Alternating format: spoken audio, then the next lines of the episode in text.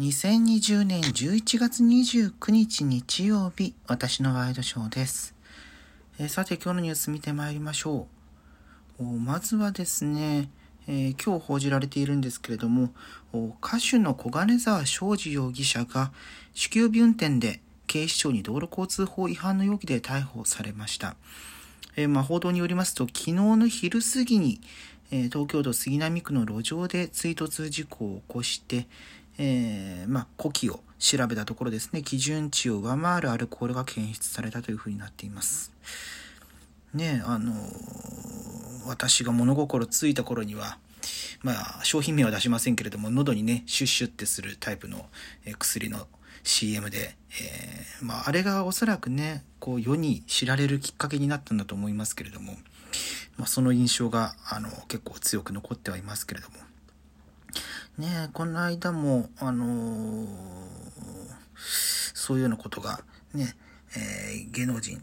の追突、あの、追突事故を起こして、えー、酒気帯びが確認されたというのは、ね、ちょっと前にも有名人でありましたけれども、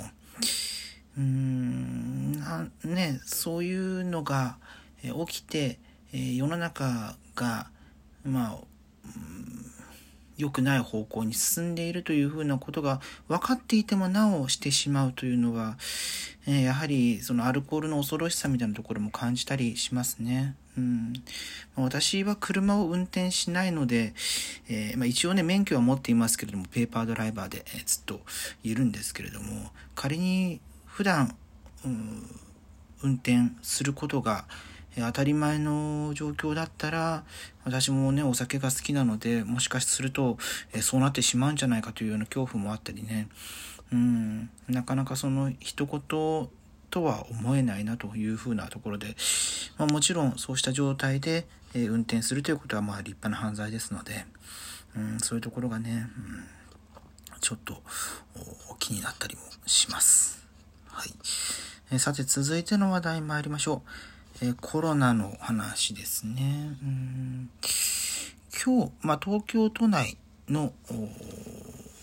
新規感染者418人ということなんですけれども、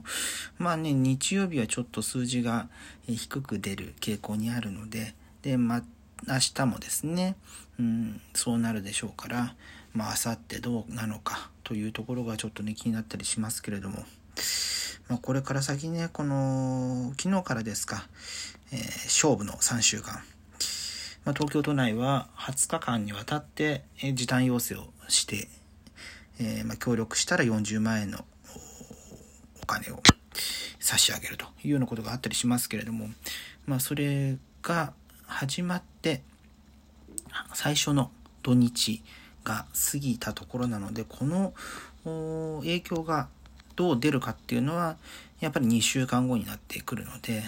うん、そこでねそこまで気持ちを引き締められるのかっていうのとそこで、えー出た現実見えてくる現実に、まあ、どう対応していくのかみたいなそういうとこもねちょっと気になったりしますね。うん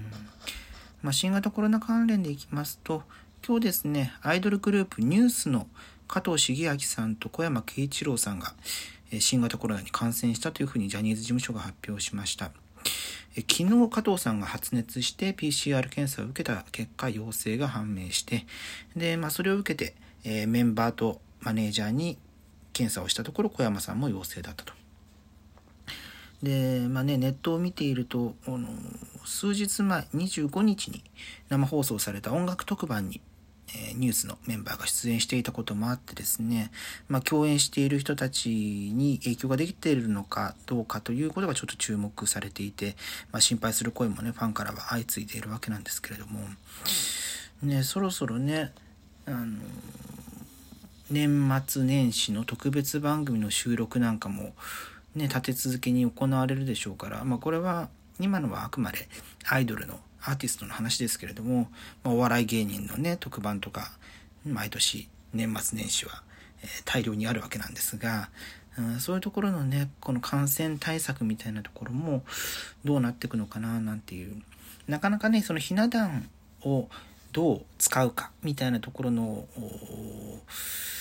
まあ、ノウハウはこの半年で蓄積されてきてはいるんだろうななんていうような気もしますけれども。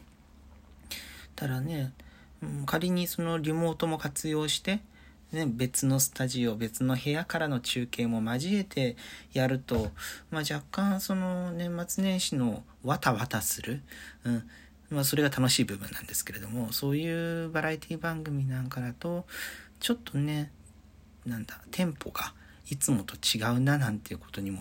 なったりしそうなので、うん、そこをねいかに工夫するのかっていうのはちょっと気になったり、えー、まあ視聴者からすると楽しみでもあるわけなんですけれども。うんまあどうなってくんでしょうかね。ここ数年、まあ、コロナ関係なしに、えー、特にお正月なんかはその年に放送その前年に放送された人気ドラマの総集編みたいなもの流したりとかしてますし一挙放送みたいなね、うん、そういうので過去のコンテンツを再利用することでこの年末年始の特番を乗り切るなんてこともあるでしょうしね。うんまあ、その密を避けるっていうのももちろんですけれどもその労働環境とかそういうことも考えるとねなかなか今までのように働き詰めということが難しい、えー、状況になっているのでそこにも配慮した形のね、うん、ものっつうのはあるのかななんていうふうに思ったりしますけれどもね。いやもう明日で11月最後で、えー、すぐに師走になってしまいますけれども。結局ね、あのー、初詣とかどうなるんだ問題、除夜の鐘初詣問題って、今の時点でそんなにね、話が進んでる感じもないですよね。うん、まあ、鉄道は毎年のように終夜運転する方向で進んでいるようですけれども、うん、まあ、どれだけ人が出歩くのか、うん、そして、えー、密を避けた形で初詣なり、えー、参拝に行くような体制を作らなければならないのでそこはねまあ大きい施設、うん、だったりするとそれなりの何でしょう警戒体制みたいなことができるのかもしれないですけれども、まあ、小規模のあの町の神社とかお寺とかそういうとこだとなかなかねその感染対策取りづらい部分もあったりするのかななんて思ったりあとはね、屋台、敵屋とかもどうなんだろうななんてことはちょっと、えー、気になったりはしますけれども。まあそれもね、ニューノーマルの中のやり方としてね、何がベストなのかみたいなことは、えー、これから試行錯誤して、えー、すぐではなくて、え徐々に徐々にノウハウを貯めてって、え新しい形になっていくのかななんていうふうに思ったりもしますね。うん、まあね、くしくもね、去年から令和になったわけなので令和時代の参拝の在り方みたいなところもねちょっとずつ体系化しつつあるのかななんていうふうに思ったりもします。えー、ということで2020年11月29日日曜日私のワイドショーでした。それではまた明日。